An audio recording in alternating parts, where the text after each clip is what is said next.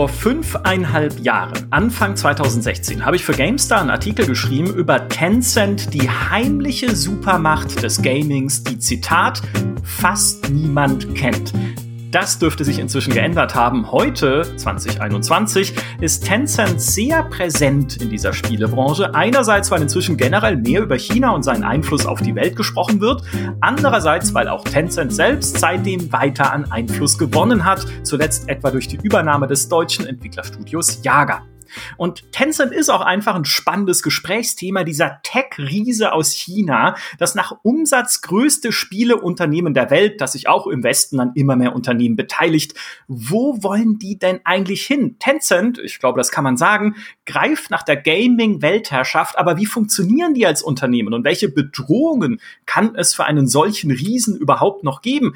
Darüber wollen wir heute sprechen. Mein Name ist Michael Graf und meinen Gast muss ich zwar gar nicht mehr vorstellen, mache es aber trotzdem Zudem, er ist Unternehmensberater bei 1789 Innovations und Podcaster bei Corporate Therapy. Herzlich willkommen, Human Nagafi. Guten Tag. Human, Tencent, was haben wir uns dabei gedacht? Ich habe schon, ja. ich, ich habe schon unseren, unseren Podcast-Kanal hier, in dem wir miteinander sprechen, genannt Tencent, der Bossgegner. Und das ist der Bossgegner, weil ich, ich habe noch nie so viele Notizen mir gemacht für einen Podcast und trotzdem das Gefühl gehabt, ich wüsste oder ich würde nur an der Oberfläche kratzen. So, ich weiß noch gar nichts. Das ist wie ein Kaninchenbau. Wie ging's dir in der Vorbereitung? Nicht anders. Also ich meine, das, die, die, die Problematik bei Tencent ist ja, Tencent ist in sich selbst sehr tief und verwurzelt und verzweigt und unglaublich breit gestreut. Also ich habe gelesen in einem Artikel, die haben bis zu 600 Investments also ja. das muss man sich überlegen. 600 Unternehmen sind sie beteiligt.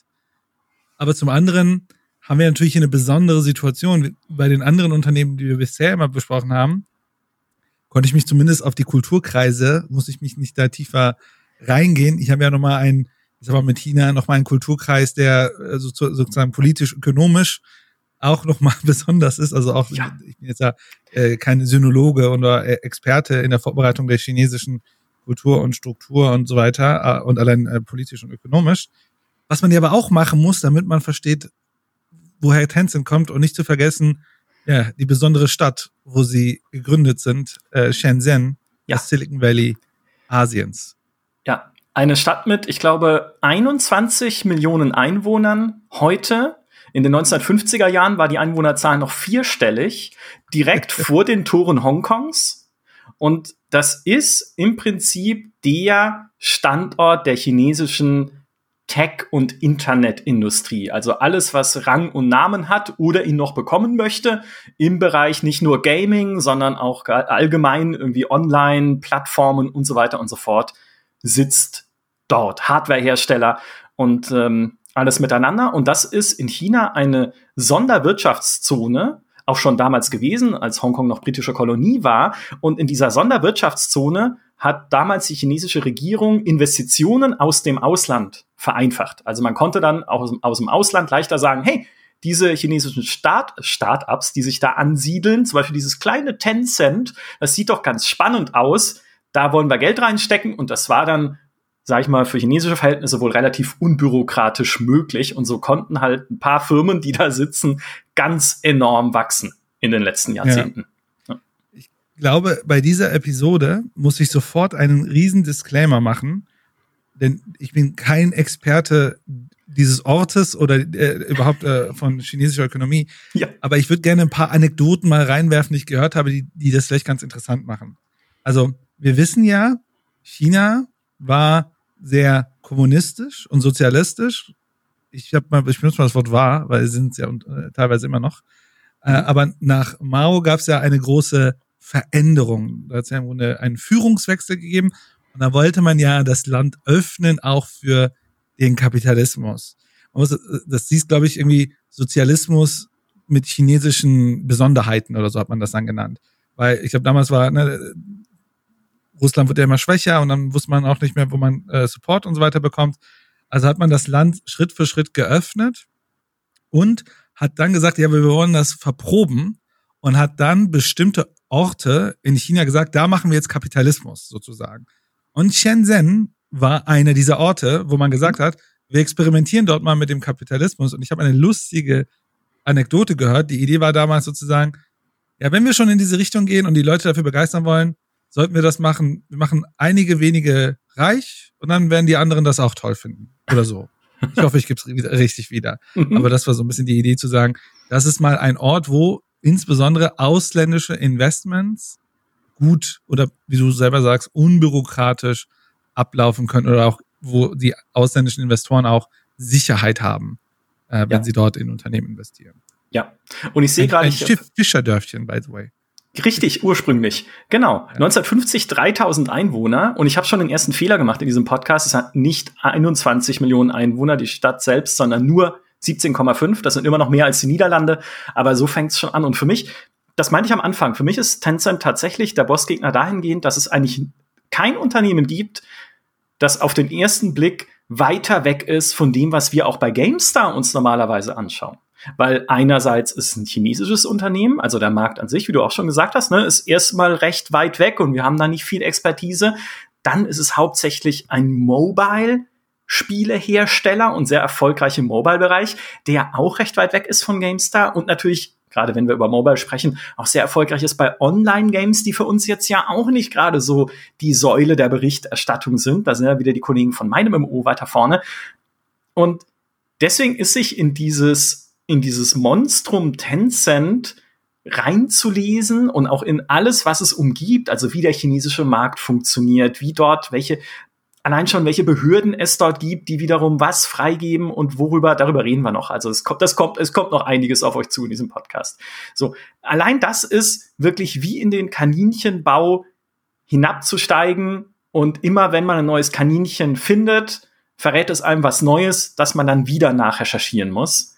Und so verzweigt und verästelt sich dieses Thema dann immer weiter.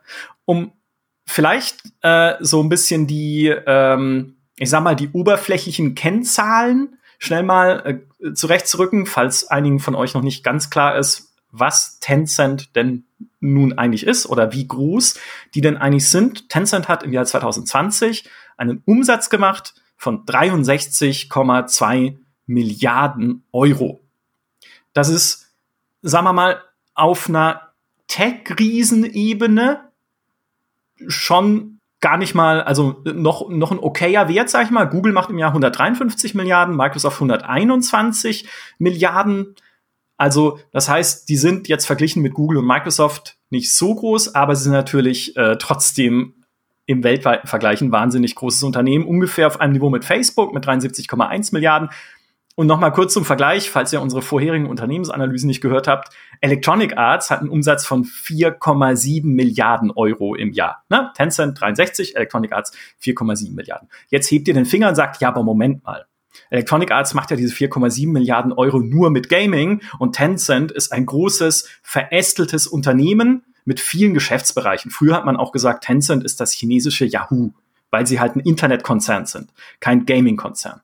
Tja, dann können wir uns anschauen, welchen Umsatz macht denn Tencent im Gaming? Und das waren im Jahr 2020 24,9 Milliarden Euro, also 25 Milliarden Euro und damit auch hier ist Tencent der nach Umsatz größte Spielekonzern der Welt.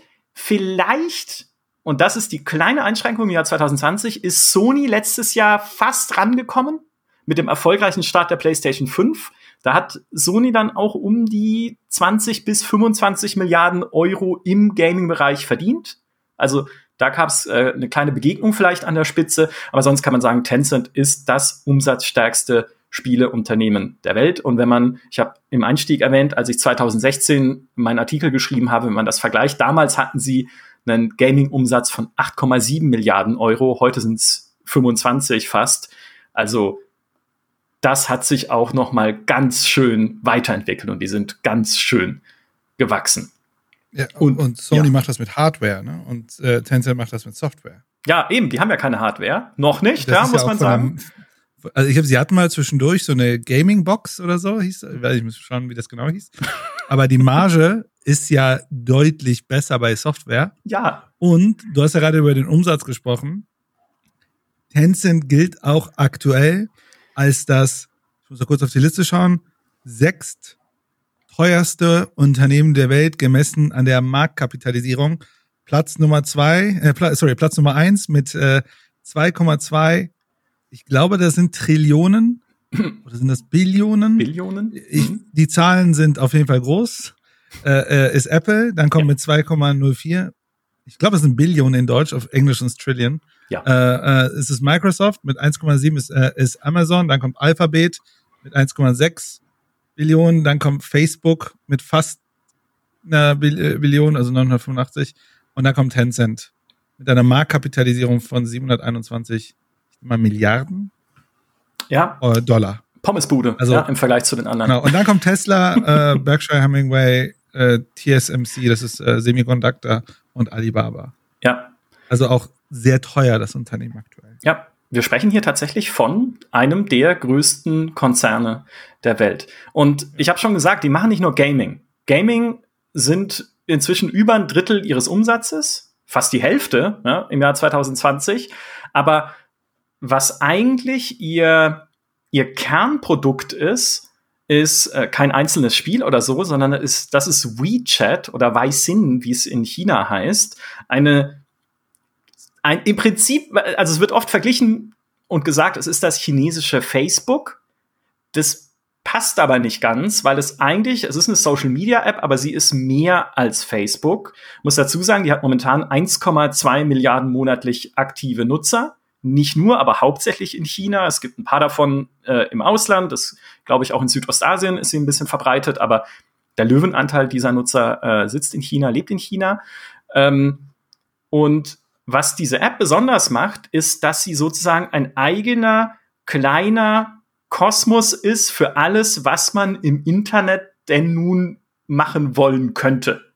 Denn diese WeChat-App ist eben nicht nur ein, ein, Messenger, so wie WhatsApp oder so, da erinnert ja auch der Name ein bisschen dran, das Chat steckt ja drin, sondern man kann in dieser WeChat-App auch wiederum andere Apps aufrufen. Also sie ist fast schon ein kleines Betriebssystem mit eigenen kleinen Programmen, die man sich da reinladen kann. Und in diesen Programmen kann man dann beispielsweise Flugtickets bestellen, Taxis rufen, seine Bankdaten abrufen und so weiter und so fort. Es gibt auch ein eigenes Bezahlsystem, das natürlich Tencent anbietet. WeChat Pay heißt das, mit dem man in dieser App dann wiederum andere Sachen bezahlen kann und dann auch in Läden gehen, also echte physische Läden oder Restaurants in der echten Welt, um dann, so wie mit Apple Pay beispielsweise, direkt auch mit dem Telefon zu bezahlen über WeChat.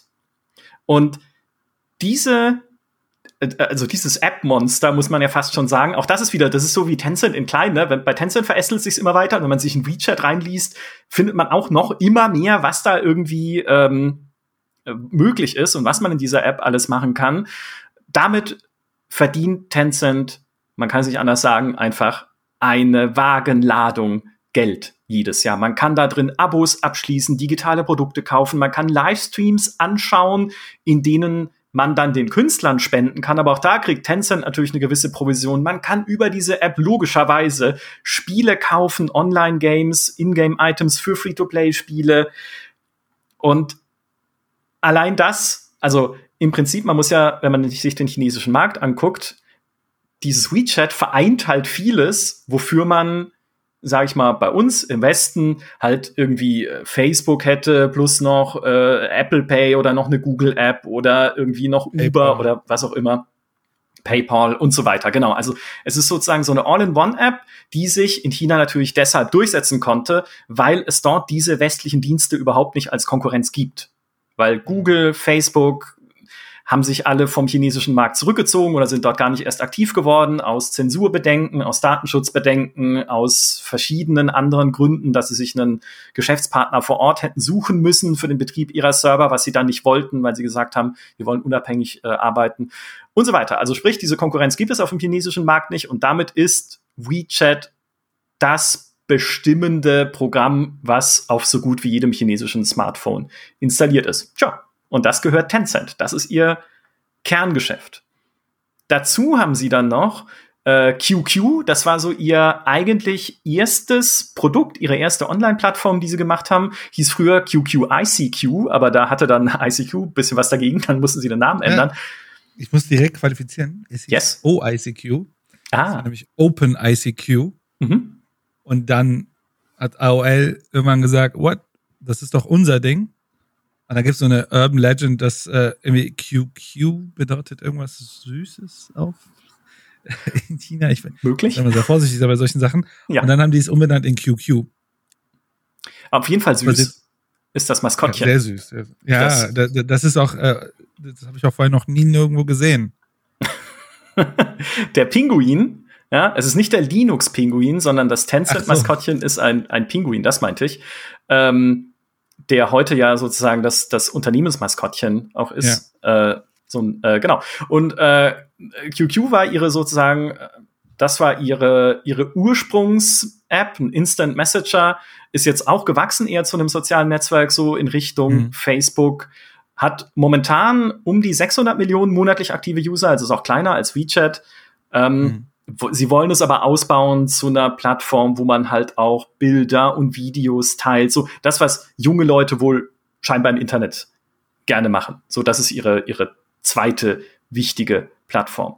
Und dann kommen noch ungefähr eine Million andere Geschäftsfelder mit dazu. Tencent ist aktiv im TV- und Video-Streaming-Geschäft. Ich glaube, sie haben die chinesischen Star Wars-Exklusivrechte. Sie sind momentan das Unternehmen oder der äh, Sender sozusagen, der die Olympiade in China überträgt. Sie sind ähm, ja im Prinzip auch noch Netflix. Ja, muss man dazu sagen. Netflix und TV-Sender sozusagen. Sie haben ein Musikgeschäft, wo sie in letzter Zeit ein bisschen gekriselt hat, aber auch da haben sie sehr viele Exklusivrechte einfach an verschiedenen äh, Musikstücken und sie sind auch Anbieter von äh, Fintech, sagt man da, äh, sagen da wohl die Profis, keine Ahnung, kannte das Wort vorher nicht, aber so Finanztechnologie, also ähm, im Prinzip diese ganze äh, Payment Services, Bezahldienste, sie sind auch Cloud-Anbieter mit verschiedenen Cloud-Services, auch das Geschäft läuft wohl sehr gut, also sie konkurrieren da halt auch dann inzwischen auf dem Weltmarkt mit äh, Amazon und Microsoft und versuchen halt ihre Cloud-Dienste dann in den Vordergrund zu bringen.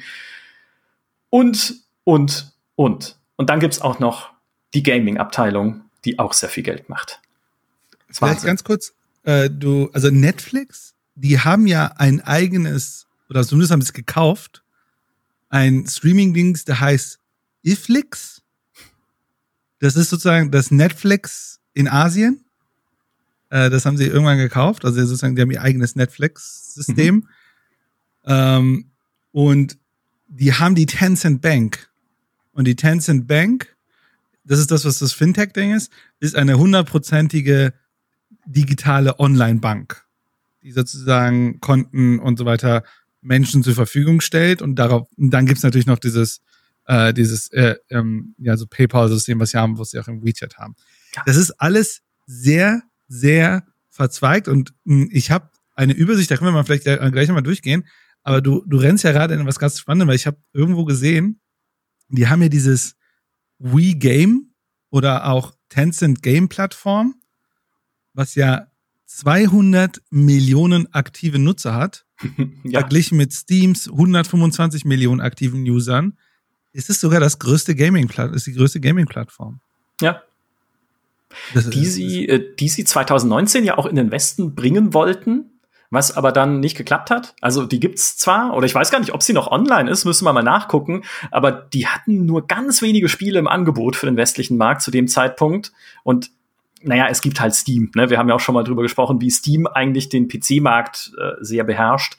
Und da gab's dann kein Vorbeikommen. Aber ja, was, was Userzahlen angeht, sprengt das alles. Also man spricht, äh, der Kollege Obermeier hat vor kurzem ein schönes Video über Tencent gemacht und er sagte, da werden Userzahlen schon nur noch in 100 Millionen überhaupt gemessen. Weil alles andere ist ja Kleinkram, sozusagen. Und dann kommt eben noch dazu das Gaming. Und äh, beim Gaming äh, habe ich mal geguckt, jetzt, wir sind immer noch im allgemeinen Teil, ne, bevor wir uns das alles genauer angucken. Gaming hab, äh, beim Gaming habe ich mal geschaut, was waren im Jahr 2020 insgesamt über alle zwölf Monate hinweg die umsatzstärksten Free-to-Play-Spiele der Welt. Laut Superdata, Marktforschungsunternehmen, was es leider nicht mehr gibt, also die haben, äh, wurden, glaube ich, geschlossen, das nur nebenbei. Und da war auf Platz eins Honor of Kings das im Westen Arena of Valor heißt, mit 2,45 Milliarden US-Dollar Umsatz im ganzen Jahr. Entwickelt von den Timi Studios und die gehören Tencent. Also das ist ja. Tencents Mobile MOBA, um dass es auch eine witzige Geschichte gibt, weil sie ja äh, Riot Games auch besitzen, den Entwickler von League of Legends und damals relativ früh schon nach der Übernahme auf Riot zugegangen sind und gesagt haben, Mensch, Riot macht doch sowas wie League of Legends für Smartphones. Und Riot hat gesagt, es geht nicht. League of Legends musste auf dem PC spielen. Und Tencent hat gesagt, okay, cool, ja, dann äh, lassen wir es halt jemand anders machen und haben den Auftrag dann halt intern an, an Timi gegeben, was ihnen natürlich auch gehört. Und die haben Honor of Kings entwickelt und es ist das erfolgreichste Mobile-Spiel aktuell, das es gibt auf der Welt. Auf Platz ja. zwei, ich, ich muss jetzt die Liste einfach durchziehen, es tut mir leid, es wird jetzt ein bisschen Monolog, aber äh, auf, auf Platz zwei steht Peacekeeper Elite. Das ist die chinesische Version von PUBG Mobile, also einfach die Smartphone-Version von PlayerUnknown's Battlegrounds. Hat im Jahr 2020 2,32 Milliarden Dollar eingespielt und gehört Tencent. Also auch wiederum entwickelt von Timi. Auf Platz 3 steht Roblox, das kommt aus den USA, also gehört Tencent nicht direkt. 2,29 Milliarden Dollar hat das gemacht, aber Tencent betreibt die chinesische Version und hält über ein Tochterunternehmen 49 Prozent an dieser Partnerschaft für den chinesischen Markt. Also man kann sich vorstellen, auch da verdienen sie auf dem chinesischen Markt durchaus einen beachtlichen Anteil an dem, was Roblox dort umsetzt. Auf Platz 4 steht äh, Garena Free Fire. Das hat 2,13 Milliarden Dollar umgesetzt, ist so ein Survival Battle Royale Spiel, auch wiederum für Smartphones natürlich entwickelt von äh, oder betrieben von äh, Garena, die zu Sea Limited gehören, einem Digitalkonzern aus Singapur, der auch unter anderem Online-Shopping und Bezahldienste und sowas anbietet und an dem Tencent mit 20 bis 25 Prozent beteiligt ist.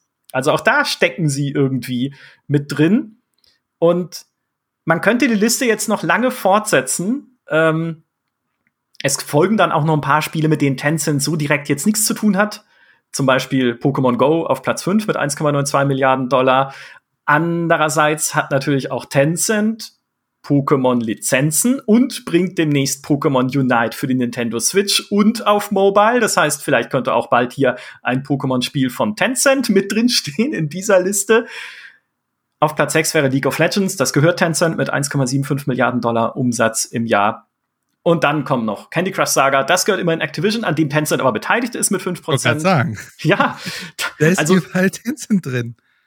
Über, fast überall, weil jetzt kommt AFK Arena. Das ist so ein Mobile-Rollenspiel. Das wird beworben als klassisches Rollenspiel, wo ich immer ein ja, bisschen ein schmunzeln muss. Ne? Ja, ja, eben. Ja, genau. Also es ist immer, immer wenn schon bei einem Mobile-Spiel steht, klassisches Rollenspiel, wie ihr es kennt damals. Nein, genau. Ähm, 1,45 Milliarden Dollar Umsatz entwickelt von Lilith Games. Das ist ein unabhängiges Unternehmen aus China und tatsächlich eines der Unternehmen, was Tencent will ich sagen als Bedrohung betrachtet, aber doch äh, mit als Konkurrenz. Wie gesagt, wir reden nachher noch auch ein bisschen über die äh, Bedrohungssituation, in der Tencent so ein bisschen ist. Auf Platz 9 steht Gardenscapes New Acres, 1,43 Milliarden Dollar von einem Unternehmen aus äh, Russland, was heute einen Hauptsitz in Dublin hat und was immerhin nach Umsatz phasenweise die zweitstärkste Mobile-Firma war, weltweit nach Tencent. Also die kann man auch im Auge behalten, die gehören ihnen nicht oder noch nicht. Und auf Platz 10 Dungeon Fighter Online äh, mit 1,41 Milliarden US-Dollar Umsatz im Jahr 2020. Kennt man vielleicht das so ein Multiplayer-Action-Rollenspiel äh, von Nexon aus Südkorea, das aber Tencent in China vertreibt. Und Tencent hat in China auch schon Prozesse geführt um Dungeon Fighter Online, nämlich gegen eine Handelsplattform, auf der äh, Spielerinnen und Spieler Ingame-Items aus dem Spiel handeln konnten. Und Tencent hat gesagt, Freunde, es geht nicht. Damit wollen wir Geld verdienen. Das dürft ihr nicht. So. Also, wie man sieht, Tencent hat bei vielen, nicht bei allen, aber bei vielen dieser Spiele die Finger mit drin. Und wenn man sich jetzt auch noch mal die aktuellen Charts anguckt, der weltweit umsatzstärksten Mobile Gaming Apps stehen schon wieder Honor of Kings, also Arena of Valor und PUBG Mobile auf den Plätzen eins und zwei. Das nur, falls sich irgendjemand gefragt hat, wo das Geld herkommt. Ja, ich würde noch kurz was ergänzen, wenn man so ein bisschen in die Vergangenheit guckt, denn die haben ja auch noch ein anderes im Mobile-Bereich nicht unbekanntes Unternehmen sind sie stark investiert, und zwar Supercell. Yes. mit Clash of Clans und Clash Royale, Royale, sorry, äh, auch kein umsatzschwaches, äh, umsatzschwache Produkte. nein, nein. Nee, gar nicht. Also alleine die, du hast vorhin schon gesagt, sie sind insgesamt weltweit an 600 Firmen beteiligt. Es sind natürlich nicht alles Gaming-Firmen, sondern es gibt ja ganz verschiedene Arten der Beteiligung und der Zusammenarbeit in ganz verschiedenen äh, Bereichen. Aber wollen wir mal die Übernahmen und die Beteiligungen durchgehen an Spieleunternehmen, die Tencent hält? Ja, ich wollte gerade sagen, wollen wir, schon, wenn wir wenigstens qualifizieren. Und ich glaube, das macht Sinn, denn als ich die Liste durchgegangen bin, hatte ich ein paar Überraschungsmomente. Ja, Zumindest hatte ich los. eine. Ja, ich muss sagen, ich bin ein Riesenfan von Clay Entertainment. Die äh, ähm, machen ja Don't Starve äh, oder noch mein Lieblingsspiel oder was ich sehr viel gespielt hatte, war Oxygen Not Included. Wirklich, Mhm. das ist für mich so ein äh, Spiel, da kannst du mich eine Woche einschließen. Den gehört Clay Entertainment. ja, Und das war für mich wirklich spannend. Aber auch spannend, also ich, das sind jetzt so kleinere Beteiligungen, war auch sowas wie Paradox, Interactive, Remedy, Ubisoft, Activision hast du ja schon genannt, äh, Frontier Development, ähm, und das sind ja, das sind kleinere Investments. Aber Ja. dort sind die überall auch mit investiert. In der Regel, glaube ich, oft auch als Publishing-Partner mhm. Unbekannt, was das, was die Investmentsumme angeht, war, das fand ich auch interessant, dass sie in Discord zum Beispiel investiert sind, wo man natürlich Ja. denkt so, hä, das macht ihr doch selber, aber auch in Disco, äh, Disco, Discord mit investiert. Ähm, jetzt habe ich noch auf der Liste Platinum Games, die machen doch, was macht nochmal Platinum Games? Die machen was Großes. Ah, Also die Bayonetta-Entwickler, die momentan ein neues Spiel machen, das in einem Genre angesiedelt ist, bei dem sich Dimmy gut auskennt. Aber ich nicht. Aber auf jeden Fall Sehr auch ein gut. bekanntes Team. Ja. Ja, ich meine, Epic, darüber haben wir ja letzte Mal gesprochen, da sind sie aus mein, also ziemlich signifikant investiert mit 40 Prozent oder über Ja. 40 Prozent. Und auch ein Unternehmen, was ich persönlich sehr spannend finde und auch äh, das Geschäftsmodell und auch die, was das passiert sehr cool finde, ist Grinding Gear Games, also die Kollegen von Path of Exile. Richtig. Und das sind jetzt, äh, war eine Liste der, äh, also es gibt noch mehr, aber ein, eine Liste Ja, der, der Beteiligungen. Äh, Bluehole kann man vielleicht noch erwähnen. Die sind äh, aus Südkorea, die äh, im Prinzip das Studio hinter PUBG, die Tencent 2017 angeblich komplett kaufen wollte, aber das hat nicht geklappt. Die haben gesagt, nee, lass mal. Und jetzt haben sie um die 12% Beteiligung dort wohl äh, immerhin. Die Studios äh, Clay war relativ neu, das war jetzt erst 2021, ne, dass sie die übernommen haben.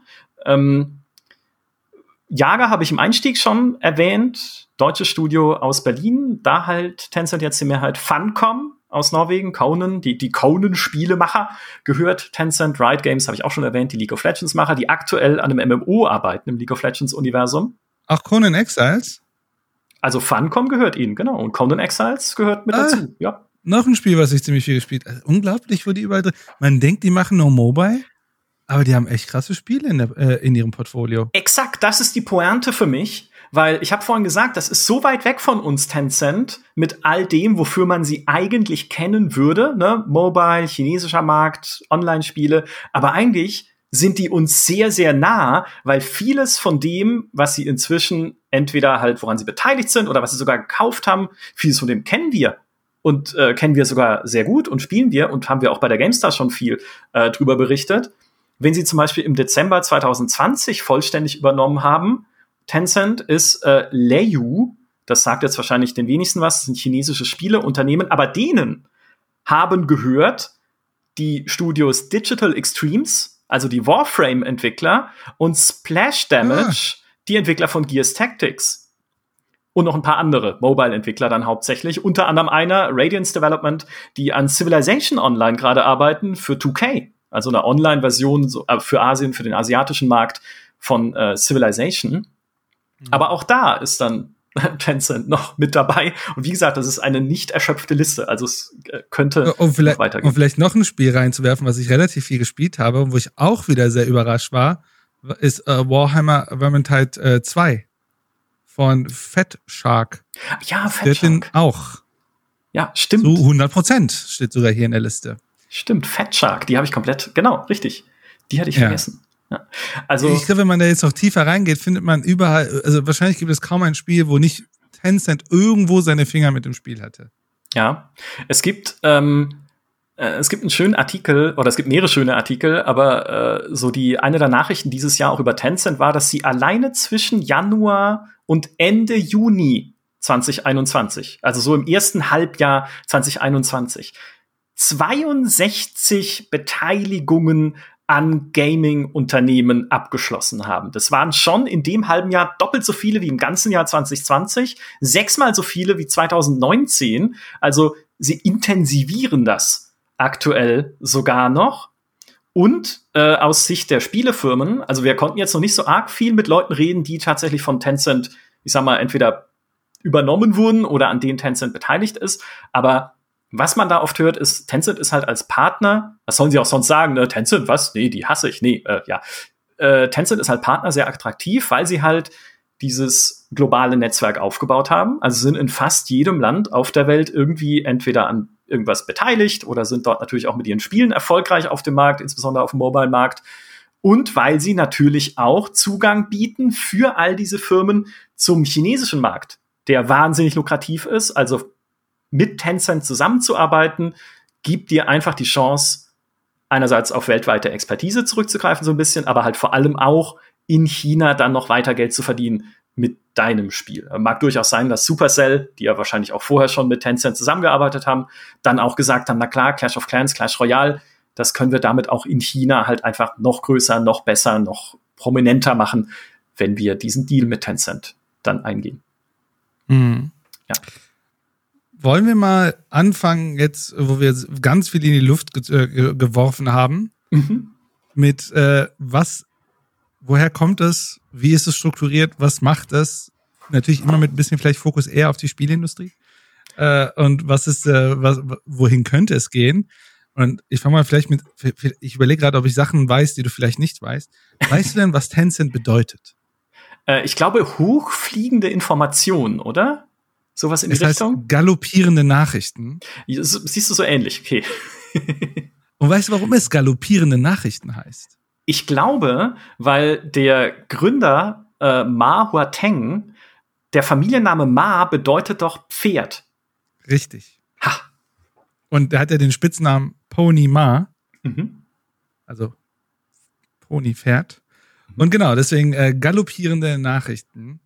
Und so hat ja, also ich, ich muss wirklich sagen, ich finde die Geschichte von Tencent ist sehr spannend. Und da muss man sagen, es gibt wirklich viel Literatur. Es ist sehr stark auch aufgearbeitet worden, äh, wie das ganze Ding entstanden ist.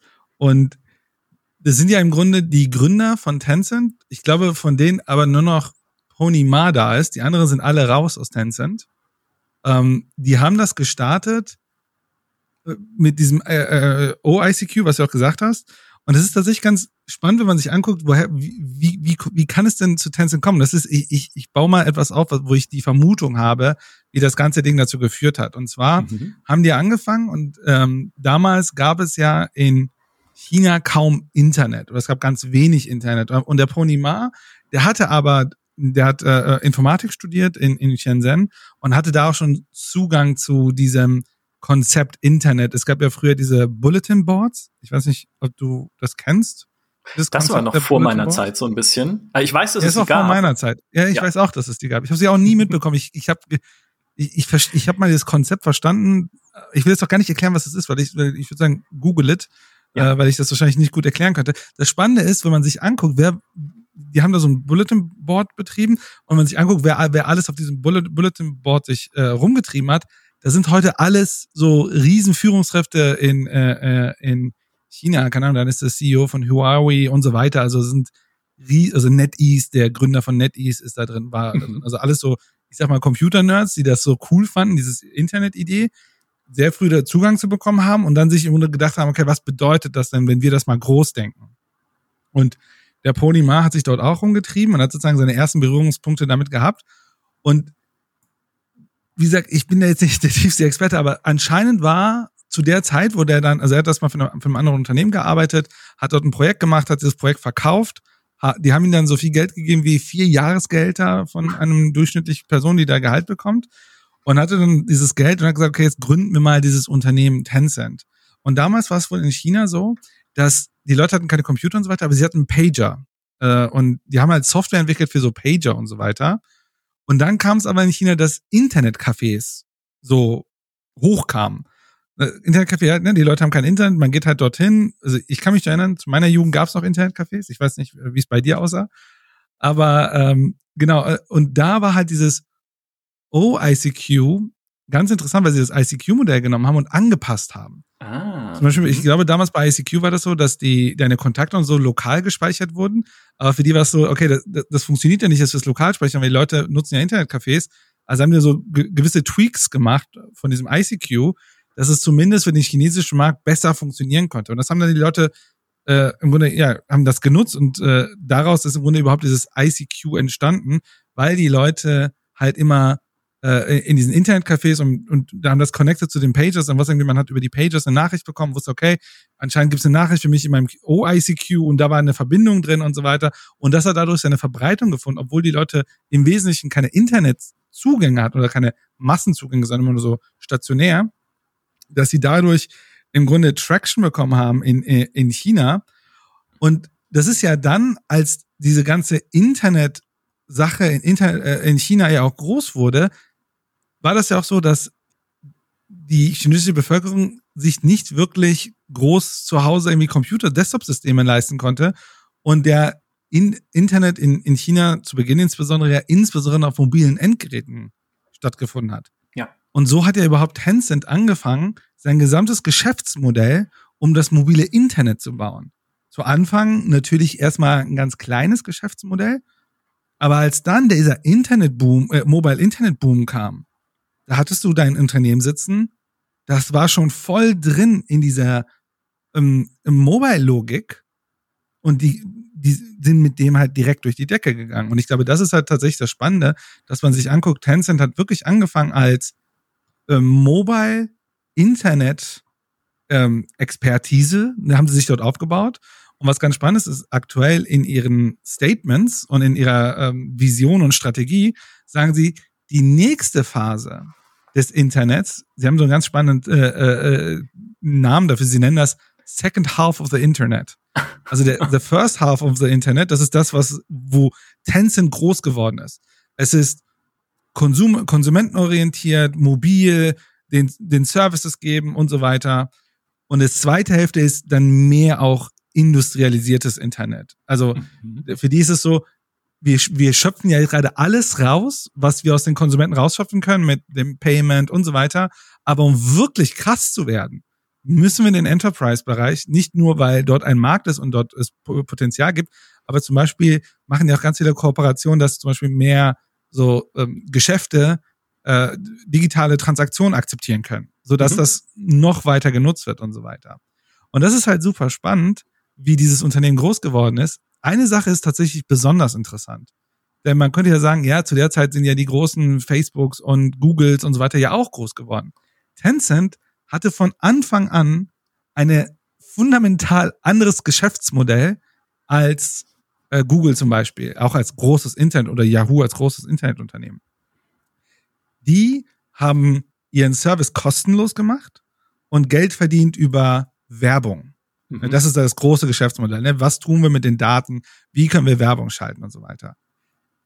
Tencent wollte, ich würde sogar sagen, konnte das nicht, denn die Werbedeals waren für die nicht, also für die Werbeschaffenden war es einfach, einfach nicht so lukrativ äh, und da hätte man jetzt nicht das krasse Geschäftsmodell drumherum bauen können.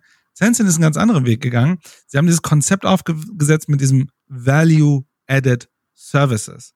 Das bedeutet, mit all ihren äh, Online- und Digital-Services, auch ne, das Social Media Network und so weiter, überall kleine Mikrotransaktionen aufzubauen, um dadurch das ganze Ding zu monetarisieren.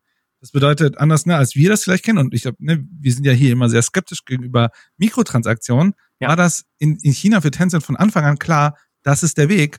Ja, und hoch erfolgreich mit diesem Konzept. Ja, richtig. Also im Prinzip aus westlicher Sicht seiner Zeit voraus. Ne? Während wir immer noch ein bisschen, also zumindest, sage ich mal, als eher so auch Gamer der äh, so der 90er Jahre oder aus den 80ern noch kommend immer noch so ein bisschen äh, knapsen an dem ganzen Mobile Gaming, was ja inzwischen riesig, gigantisch ist, einfach weltweit, und am Thema Mikrotransaktionen und so. Da ist es einfach von Geburt an Teil der Unternehmens-DNA. Ja, ich würde sogar sagen, sie waren nicht ihrer Zeit voraus, sie waren prägend für die Zeit. Ja. Man muss ehrlicherweise sagen, wenn diese, wenn diese Situation nicht da wäre, dass sie aus diesem Mobile-Bereich kommen und zusätzlich, dass sie nicht etablierte Geschäftsmodelle über Datenmonetarisierung machen konnten, wie die anderen das gemacht haben, mussten sie halt einen Weg finden, wie sie lebensfähig bleiben. Und dann war tatsächlich Microtransaction. Und dann aus diesem Microtransaction ist ja vollkommen logisch, dass dann weitere Sachen rauskommen. Ne? Also dann macht es ja vollkommen Sinn, so eine Art Fintech anzubieten, weil wir können jetzt Microtrans, äh, das können wir ja im Grunde Überweisung als äh, Value-Added Service anbieten und dort mitkassieren an den Transaktionen. Äh, mhm. Oder jetzt neuerdings, sozusagen, was die aktuell so viel machen, äh, so die Kette an Services, die sie haben, ist ja verrückt. Die machen jetzt auch so Wealth Management, also Vermögensverwaltung und Vermögensberatung, weil die haben ja jetzt diese Transaktion machen sie, die Überweisung, jetzt gibt's die Bank und jetzt gibt's noch on top äh, das Thema, äh, wir machen hier, wir, wir managen dein Vermögen. Ja. Und das ist äh, verrückt. Also wirklich sehr spannend, wie dieses Unternehmen überhaupt an den Punkt gekommen ist, wo es heute ist. Und ich würde auch sagen, heute, sie, sie sind ja, also man kann Tencent nicht sagen, die sind Unternehmenstyp A oder die sind Unternehmenstyp B. Tencent ist mehrere Unternehmen. Hm, ich habe mal auf der Website von Tencent gibt es so eine Struktur, das ist natürlich eine Grobstruktur. Aber Tencent ähm, organisiert sich in, ich schau mal kurz, eins, zwei, drei, vier, fünf, sechs Bereiche. Mhm. Also das, der erste Bereich ist Corporate Development Group. Also die Corporate Development Group ist im Wesentlichen das, das Invest, der Investment-Teil von denen. Also das ist da dort, wo wir sagen, das ist das Investment-Team, äh, das Venture Capital Team oder wie wir es nennen wollen, von Tencent. Die investieren nicht nur in große etablierte Unternehmen, sie investieren ja auch richtig krass in Startups. Ich meine, Tencent ist auch in Tesla investiert zum Beispiel. Ja. Ähm, dann haben sie den zweiten Bereich, das ist Cloud and Smart Industries. Das geht mehr in diesen Enterprise, also Unternehmensbereich. Dann gibt es den Interactive Entertainment Group, das ist Spiele. Dann gibt es Plattform and Content Group. Das sind so Sachen, so ähm, so Social Media äh, und äh, Social Network und ähm, und auch sowas wie ich habe sie haben sowas wie YouTube und dieses Netflix Ding. Dann gibt es Technology Engineering Group. Das ist nochmal eine separate Einheit, die das ist sozusagen so eine Art Research Team. Die machen sehr viel technologische und inter also die Tencent investiert unglaublich viel in Internettechnologie und auch in Forschung und Entwicklung in Internettechnologie. Und dann als eigenständigen Gruppe haben sie noch die Weixin, also die WeChat, ist ein komplett eigener Bereich. Mhm. Und so managt sich Tencent in seiner Massivheit und ja. 90.000 Mitarbeiter. Ja. Und sie sind ja, äh, sind ja im Prinzip einer von, einer der großen vier, der klassischen großen vier, muss man sagen, Technologiekonzerne, der größte in China. Die, äh, da gibt's ja diese Abkürzung BATX für diesen Markt, ja, nämlich stimmt. Das sind die, die vier großen. Das sind Baidu, das ist die beliebteste Suchmaschine in China. Alibaba, haben wir vorhin auch schon, haben wir schon erwähnt, glaube ich, mal kurz. Ähm, Vielleicht. Ist, also der, man sagt oft das chinesische Amazon, es stimmt aber nicht ganz, sind aber auf dem Weltmarkt, was den Onlinehandel angeht, E-Commerce, der größte Gegner global gesehen von Amazon ist eine Handelsplattform, auf der Alibaba aber selber nichts verkauft, sondern du kannst als Händler auf diese Plattform gehen und Dinge verkaufen und damit sind die wahnsinnig erfolgreich. Das ist das A in BATX. Dann gibt's natürlich das T, Tencent und das X ist Xiaomi. Das äh, kennt man vielleicht auch. Das, äh, die machen Smartphones und so andere Smart-Geräte. Und das mhm. sind die vier klassischen Tech-Konzerne Chinas. Und inzwischen kommen aber neue dazu. Weil es ja. gibt so ähm, aufstrebende neue äh, Technologieunternehmen, unter anderem Huawei, auch Smartphone-Hersteller kennt man vielleicht auch. Es gibt Didi, das ist ein Fahrdienstanbieter, eine Fahrdienst-App, vergleichbar mit, weiß ich nicht, FreeNow, Uber und so den Sachen, die man vielleicht bei uns eher kennt. Es gibt JD.com, auch eine Online-Handelsplattform, an der Tencent wiederum auch ein bisschen beteiligt ist. Und es gibt, sagen. ja, und es gibt ganz wichtig, ByteDance, das ist der Betreiber von TikTok, also der mhm. angesagten Social-Media-App, gerade weltweit. Und das sind ein bisschen die Unternehmen, Manchmal arbeitet man mehr zusammen, so mit, wie mit JD, wo sie dran beteiligt sind. Manchmal bekämpft man sich ein bisschen. Aber das sind so die chinesischen Unternehmen, die so Tencent im Nacken sitzen, kann man sagen. Und vor allem zwei davon, da sind wir auch schon ein bisschen bei den Risiken, bei den Bedrohungen, die mhm. sie gerade haben, nämlich Alibaba und ByteDance, die beide gerade dabei sind, ihre jeweiligen Spieleabteilungen aufzurüsten. Also die stellen Leute an, teilweise auch ehemalige Tencent-Mitarbeiter, zum Aufbau eigener Gaming-Angebote. Weil sie einfach sagen, hey, dieser Markt ist so riesig, der boomt die ganze Zeit, also wollen wir auch ein Stück vom Kuchen abhaben. Und man muss dazu sagen, Tencent hat momentan, ich glaube, 43 Prozent Marktanteil auf dem chinesischen Markt, dann gefolgt von NetEase, die sind so der zweitgrößte Gaming-Anbieter. Aber wenn halt jemand kommt, wie Alibaba, ne, das hat ungefähr so eine Schockwirkung dann, wie bei, wenn bei uns halt Amazon sagt, wir gehen in den Gaming-Markt. Gut, die Folgen davon, beziehungsweise die Erfolge davon kann man momentan noch an einer Hand abzählen. Aber also vor so jemandem hat dann selbst äh, Tencent äh, Respekt und muss versuchen, irgendwie sich da zu positionieren. Und das ist auch einer der Gründe davon, warum sie momentan halt so viele neue Beteiligungen abschließen an Unternehmen. Sie haben jetzt auch angefangen, tatsächlich auch ganz kleine Start-ups schon zu finanzieren, was sie früher nie gemacht hätten. Da hätten sie eher halt etablierte Unternehmen halt irgendwie sich daran beteiligt. Aber hier auch kleine Spielefirmen, die noch gar nichts gemacht haben, halt aber mit erfahrenem Personal besetzt sind, wo sie sagen, nee, da müssen wir von Anfang an mit dabei sein, weil wir, das ist ja eine Angst, die die ganze Industrie betrifft, ein bisschen die Sorge haben, hey, wenn die was Geiles machen und wir sind dann dort nicht schon engagiert, dann werden die entweder zu einem Konkurrenten von uns sogar, so wie Lilith Games mit AFK Arena, ne, auch ein chinesisches Unternehmen, oder so wie MiHoYo mit Genshin Impact, das weltweit erfolgreich war, auch mega Umsätze gemacht hat und aus dem Nichts gekommen ist, mehr oder weniger, also von einem kleinen Projekt auch so explodiert ist, zu so einem riesen Umsatzbringer und Tencent sagt, Mist, das, das darf nicht nochmal passieren, wir müssen das sozusagen schon in der Keimzelle abfangen, um zumindest daran noch beteiligt zu sein und äh, irgendwie mit dazu beizutragen, dass es dann groß wird. Und Alibaba und ByteDance versuchen das eben aus China heraus auch gerade. Das ist so ihre erste, ihre erste Konkurrenzsituation, ja. in der sie sozusagen ich, sind. Ich würde noch ergänzen, ich glaube, Alibaba und ByteDance insbesondere sind nicht nur aus der Gaming-Sicht ein Risiko, sie sind ja auch grundsätzlich ein, also ich glaube, ByteDance, wenn man sich anguckt als Social-Media-Plattform und Content-Plattform, ja. ist ein Riesenproblem. Und Alibaba, ich meine, Tencent will super stark in den Cloud-Markt reingehen. Da ist Alibaba auch sehr stark. Also das ist für sie ein großes Risiko. Und ich meine, so ein Unternehmen wie Alibaba, ich weiß nicht, das haben wir wahrscheinlich gar nicht erzählt, ne? die haben ja dieses, ähm, hier, Tencent hat ja dieses WeChat. Und in dem WeChat gibt's auch eine Art AI-System, was auch so medizinischen Kram macht. Also die, die machen da sehr viel im Kontext auch, also die haben Tencent hat drei Bereiche oder drei Abteilungen, die sich mit künstlicher Intelligenz beschäftigen. Und ah. auch da wieder ist Alibaba zum Beispiel sehr stark auch investiert.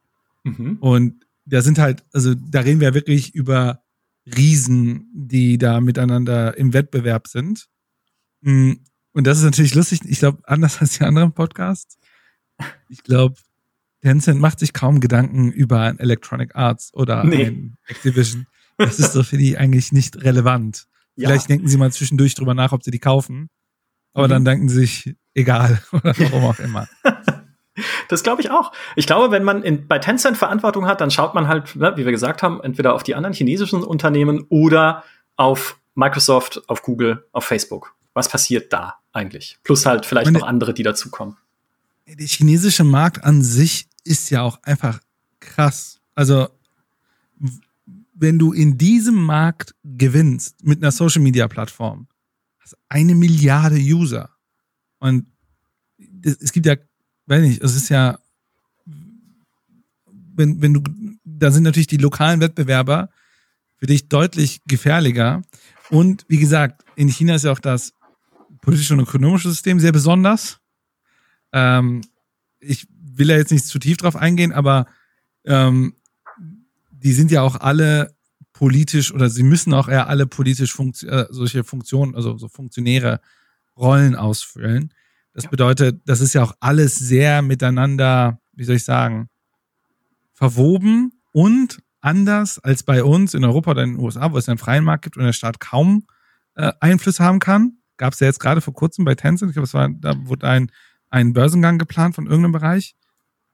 Wenn der Staat das nicht möchte, dann blockieren sie das auch einfach hart. Das heißt, man muss auch da wieder schauen, dass man in die richtige Richtung rennt. Ich habe das gab sogar bei Tencent in der Vergangenheit mit diesem PUBG Mobile. Es gibt einen Grund, warum es nicht PUBG Mobile heißt, sondern Peacemaker oder so. Peacekeeper, Peacekeeper Elite. Keeper. Ja, ja, die ganzen. Das fand der Staat nicht so cool. Nee, der Staat findet vieles nicht cool. Das ist nämlich eine, äh, eines äh, der Dinge, die sich ein bisschen ändern gerade. Also wir wissen ja, China, ne, wir wollen nicht zu viel in die, in die Politik gehen, aber China ist ein autoritäres Regime. Und wie du schon sagst, wenn der Staat etwas nicht möchte, dann geschieht es nicht auf dem chinesischen Markt. Also auch Unternehmen wie Tencent, so groß sie auch sein mögen, müssen sich an staatliche Vorgaben halten. Und die staatlichen Vorgaben wurden in manchen Bereichen in letzter Zeit verschärft, was Gaming angeht. Andere Bereiche mhm. möglicherweise auch, ne? aber wir reden ja über das Gaming. Das heißt, was sie beispielsweise 2018 gegründet haben, war eine neue Freigabebehörde für Videospiele, die auf dem chinesischen Markt erscheinen sollen. Es gab vorher schon Freigabesysteme, aber da haben verschiedene Behörden irgendwie miteinander konkurriert, teilweise auf regionaler Ebene. Also da gab es auch oft Streitigkeiten einfach um die Kompetenzen und da hat die Regierung gesagt, das muss jetzt aufhören. Wir gründen die State Administration of Press and Publication, SAPP, und die muss jedes Spiel freigeben, was hier bei uns erscheint, auf Basis von bestimmten Richtlinien, was zum Beispiel die Darstellung des Todes angeht, der in China als Tabu gilt, also was Skelette und Leichen und sowas, was Gewalt angeht, die dürfen nicht zu gewalttätig sein, Sexualität soll da nicht so explizit dargestellt sein. Und sie müssen auch gewisse patriotische Grundwerte vertreten, also dass da ein Tibet beispielsweise oder ein Taiwan als unabhängig dargestellt werden, ist absolut undenkbar. Und die Gründung dieser neuen Behörde, das ist, äh, war ein ziemlicher Kraftakt wohl und hat 2018 dazu geführt, dass neue Spiele einfach mal neun Monate lang nicht freigegeben wurden. Also es, es, 2018 ist kein einziges Spiel hat erscheinen dürfen neu in China und Tencent durfte in dieser Zeit die Spiele PUBG und Fortnite also ne, jetzt nicht gerade so die kleinen Dinger, sondern PUBG und mhm. Fortnite nicht monetarisieren auf dem chinesischen Markt. Also kein Geld damit verdienen, weil okay. es eben dieses, diesen Freeze gab. Ja, und da sehen wir tatsächlich wahrscheinlich eine der größten Risiken in der Risikomatrix ja. des Managements ist wahrscheinlich, also dadurch, dass der chinesische Markt so immens ist und so sagen wir mal, lukrativ, weil was der chinesische Staat ja auch tut als Vorteil ist, er reglementiert ja Wettbewerb. Wenn du einmal groß bist, also du hast es ja vorhin selber gesagt, ne, ein Google oder wer auch immer kann ja nicht einfach da reinwandern.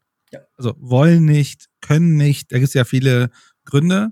Und das führt ja schon dazu, dass ein Tencent überhaupt, also ein Tencent ist ja heute so mächtig, weil da 1,2 oder 1,7, ich weiß wieder jetzt die aktuelle Zahl nicht, Milliarden Menschen in diesem Land leben und sie und die ja alle gerade ein Einkommenswachstum haben, weil, also man kann auch Statistiken bei Tencent sehen, wie der Wachstum der Gehälter zum Beispiel dort ist, das ist super spannend.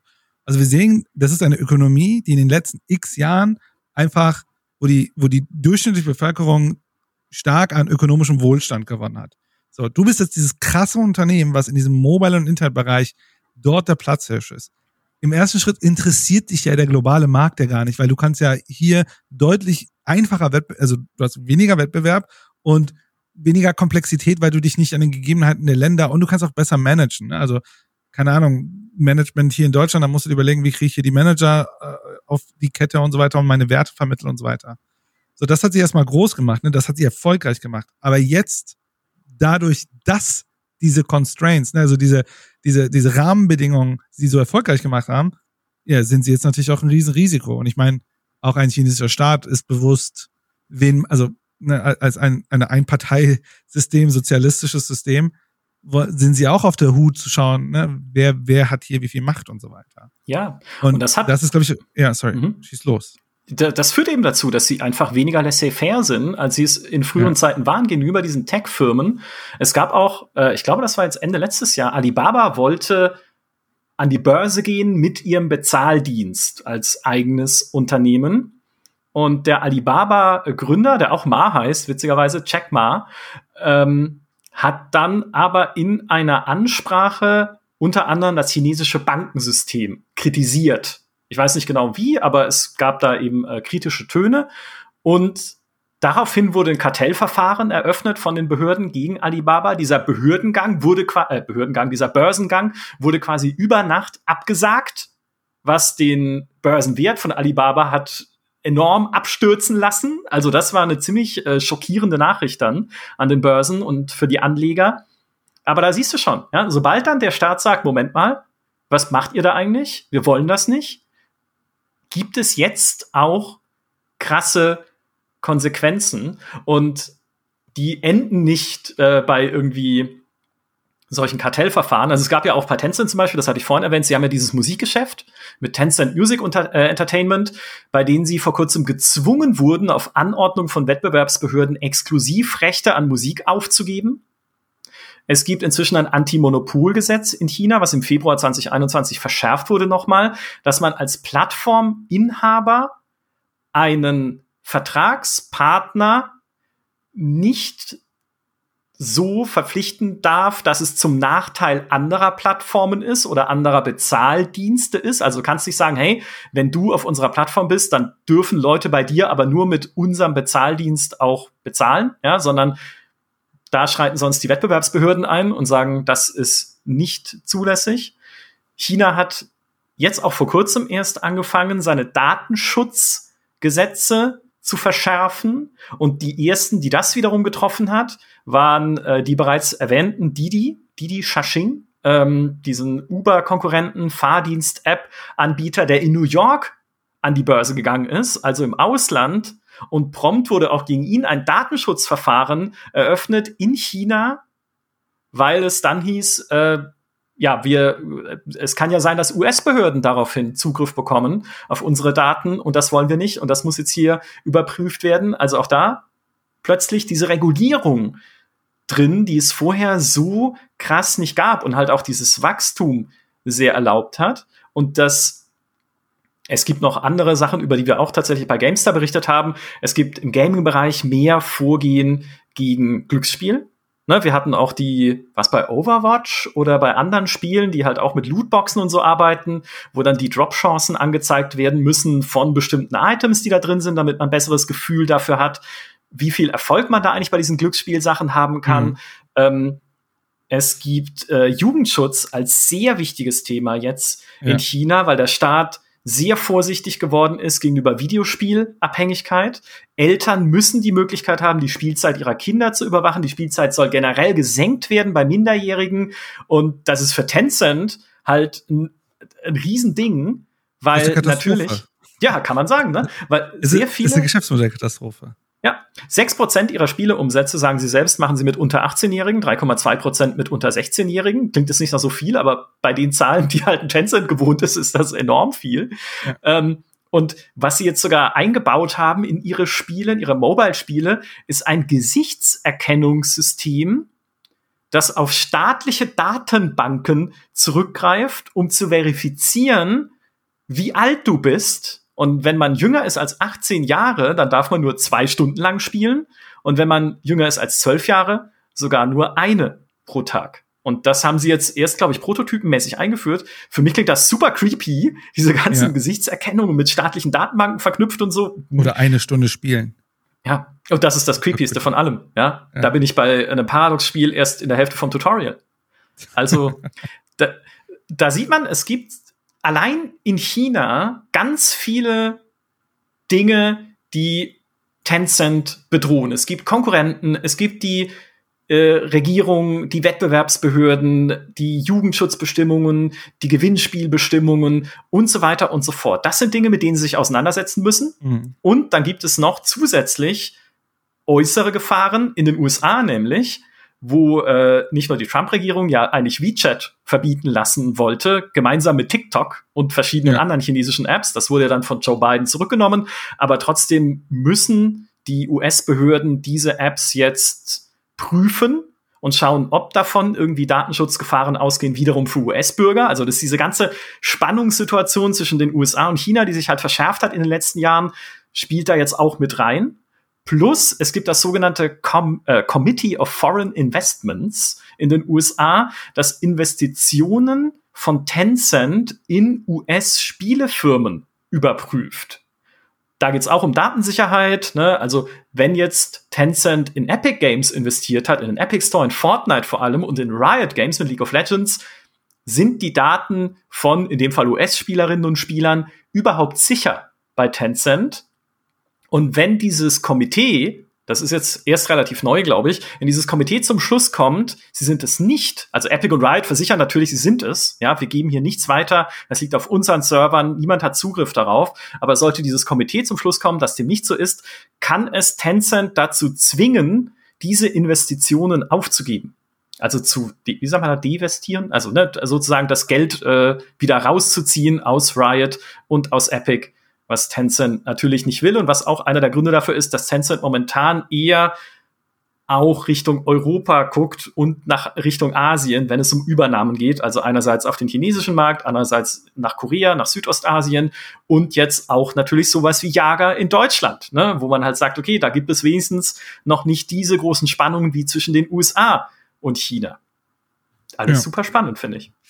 Ja, das ist wirklich sehr spannend. Ich glaube, ich versuche das mal ein bisschen zu strukturieren, was mir gerade durch den Kopf geht. Also die Strategie von Tencent in der Vergangenheit war, also in der, äh, ich sag mal, im Business Speak, also in der Managementsprache, haben sie eine sogenannte horizontale und vertikale Integration gemacht. Also horizontal heißt im Grunde Unternehmen im gleichen Geschäft versucht aufzukaufen oder sich zu beteiligen. Und vertikal heißt ja sozusagen innerhalb der Wertschöpfungskette sich erweitert. Ne, das, äh, das heißt, keine Ahnung, also Epic ist ja vielleicht ein ganz spannendes Beispiel von der vertikalen Integration. Die kaufen äh, von Spieleherstellung bis Spieleproduktion, Spielevertrieb und so weiter, das ist eine vertikale Integration. Äh, und horizontal wäre, ne, man holt sich andere Spieleunternehmen mit rein. Mhm. Das, das hat Tencent im Grunde beides gemacht, ne, eine vertikal-horizontale Integration hm, und haben zusätzlich dazu noch eine Diversifikationsstrategie gemacht. Das heißt nicht nur, dass sie äh, sich innerhalb ihres Geschäftsmodells horizontal und vertikal zusammengeführt haben, haben gesagt, okay, ja, und jetzt auch noch Kaffee oder so. Äh, tatsächlich haben sie eine Partnerschaft mit einem Kaffeeunternehmen gemacht. Was? Ja, ja, haben sie. Äh, ich glaube, es gibt nichts da drin, was es nicht. Die haben Partnerschaften mit Lego, mit Disney, was weiß ich was. Also, ja, aber Kaffee passt ja zu Gaming, ne? Wenn man so die ganze Nacht irgendwie und dann brauchst du Kaffee. Ja, also ich glaube, das ist wirklich interessant. das ist eine sehr smarte Strategie, das so zu tun in dem Markt, wo sie drin sind, weil der Markt bietet ihnen ja anders als, wie gesagt, in unseren Märkten, wo die Unsicherheit sehr, sehr hoch ist, hast du in China als Unternehmen eigentlich einen recht gut planbaren Kontext. Und, sagen wir mal, äh, ein großes Meer, was du dir erschließen kannst. Ähm, dazu muss man auch sagen, die haben sich relativ früh auch eine sehr starke Person mit ans Boot geholt. Äh, als äh, Tencent an die Börse ging, hatten die ein, ein, also das ganze Ding wurde von Goldman Sachs begleitet. Und dort äh, äh, war jemand, ich glaube, der hieß Martin Lau, der war Banker bei Goldman Sachs, hat sozusagen den, den, den, das ganze Ding an die Börse gebracht und ist dann zu Tencent gekommen als ähm, als äh, äh, ja, Chief of Strategy, also Strategieleiter. Heute ist er äh, Präsident äh, und e Executive Director. Und er ver verantwortet im Grunde diese ganzen Investments. Und der macht das wirklich sehr smart. Also wirklich diese sehr radikale Strategie zu fahren, zu sagen, der Integration und Diversifikation. Aber, und tatsächlich, das ist halt wirklich das Spannende, ähm, wenn wir das aktuelle Geschäftsmodell von Tencent nehmen, ist es so, dass wohl in Asien die durchschnittliche Screentime, also wie lange durchschnittlich jemand auf sein Mobilendgerät guckt, ist verhältnismäßig sehr hoch. Ich wollte die Zahl nochmal raussuchen. Ich habe es leider nicht mehr gefunden, wo ich es äh, wo ich's aufgeschnappt hatte. Aber die ist deutlich höher als äh, äh bei uns oder auch in den USA. Und da wiederum ist natürlich der Wettbewerb für Tencent ist an der Stelle ist, wie viele Minuten dieser Screentime fällt auf uns an? Ja. Und wie können wir diese Screenzeit hochhalten? Das bedeutet, alle Maßnahmen, die stattfinden, dass jemand Screen Time woanders hin investiert, also sagen wir mal ein Netflix oder ein anderes Spiel spielt, als sie spielen, oder natürlich die Screen Time minimiert wird, weil regulatorische oder Nutzerverhalten sich ändern, wirkt sich immer negativ auf das Geschäftsmodell von Tencent aus. Das brücken sie natürlich jetzt dadurch, dass sie diese, ich sag mal, diese zweite Ära der, dieses Internets gehen und sagen, okay, wir gehen jetzt viel stärker noch auf dieses Thema der, der Unternehmen. Äh, die, die haben jetzt auch schon ihr, ihr WeChat zum Beispiel als Unternehmenssoftware jetzt auch positioniert und so weiter. Ich glaube, das ist das eine, was sie machen. Und das andere, und ich glaube, das ist halt auch von Tencent gar nicht so unsmart gewesen, sich sehr früh, wahrscheinlich auch sehr stark zu öffnen für den Ausland. Also auch ähm, mit den ganzen Investments in, in, äh, in anderen Ländern. Mhm. Aber dass da ihnen ein chinesischer Staat im Nacken ist, ähm, das äh, wird sich nicht so leicht ändern. Und ich weiß nicht, mh, was vielleicht auch interessant ist, der Großaktionär von, also Tencent ist ja an der Börse gelistet, ich glaube in, in Hongkong an der Börse, das heißt, du und ich könnten uns Aktien kaufen, wenn wir Lust hätten. Mhm. Aber der Großaktionär, ich habe 40 Prozent von Tencent gehört, jetzt kommt natürlich das Spannende, einem südafrikanischen Medienunternehmen, ha. was früher Zeitungen gemacht hat. 1908, ähm, ich muss mal schauen genau, wie die hießen, ich glaube Nespers. Die haben nämlich 1908, das ist im Grunde, das war ein äh, äh, niederländisches Unternehmen, was dann 1908 gegründet wurde und in in Südafrika eine Zeitung publiziert hat. Und ich sag mal, die haben ein, zwei Transformationen unterwegs gemacht und haben relativ früh, also das war Anfang der 2000er, haben sie sehr viel in Tencent investiert. Also ich glaube, aktuell haben die zwischen 30 und 40 Prozent. Und in Investorenkreisen munkelt man, das war der beste Deal aller Zeiten. mhm. Ja, und die, denen gehört auch noch ein russisches Medienunternehmen, was auch sehr stark im Gaming ist. Äh, also auch da nochmal sehr interessant zu schauen. Ne, also der größte Investor ist eigentlich außerhalb von ja. China. Ja, wobei ich glaube, die haben doch einen Teil ihres Investments vor gar nicht allzu langer Zeit sogar verkauft. Also die Südafrikaner. Mhm. Ich ja, glaube zumindest. Zeit. Oder zumindest irgendein großer Anteilshaber. Und ich denke, also die haben ja wiederum einen Anteil an einer Beteiligungsgesellschaft, die wiederum dann äh, beteiligt ist an Ten also ne, man weiß ja so die üblichen verwirrenden Finanzstrukturen. Ja, also ich meine, wenn wir schon dabei sind, äh, wo ist der Firmensitz von Tencent äh, Holding Limited? Ist er nicht in äh, Shenzhen? Nein, das ist äh, Tencent irgendwas anderes Limited. Nein, die Tencent Holding Limited, also die Top-Muttergesellschaft, mhm. sitzt natürlich wo außer in den Cayman Islands. Cayman Islands. Nein, ich wollte es aus Witz noch sagen und dachte mir, ja, das kann ja nicht. Das, ist, das sind jetzt aber Klischees hier. Ja, okay. Ja, Cayman Islands. da gibt es eine wundervolle Simpsons-Folge mit der Cayman Islands Holding Corporation. Ja, ja fantastisch. Ja, gut. Ich meine, Steuern sparen wollen alle, ne?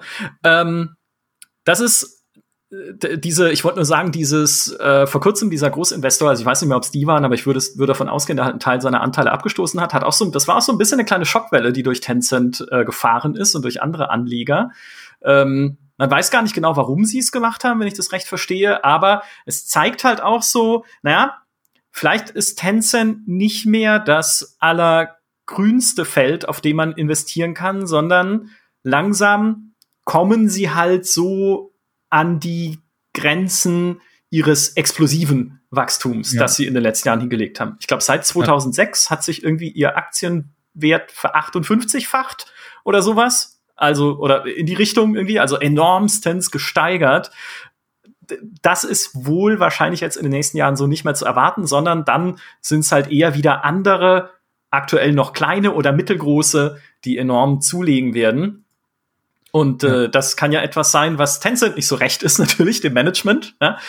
wo dann Leute sitzen, die sagen, na gut, wohin können wir uns denn noch, ne, wie du schon sehr gut erklärt hast, wohin können wir uns denn noch weiter verbreitern und wo sind denn eigentlich momentan die Wachstumsfelder? Und das ist dann halt unter anderem im Enterprise-Bereich mit so Cloud-Gaming-Angeboten, aber auch im Kleinen, wenn man aufs Gaming schaut, sowas wie Konsolengaming.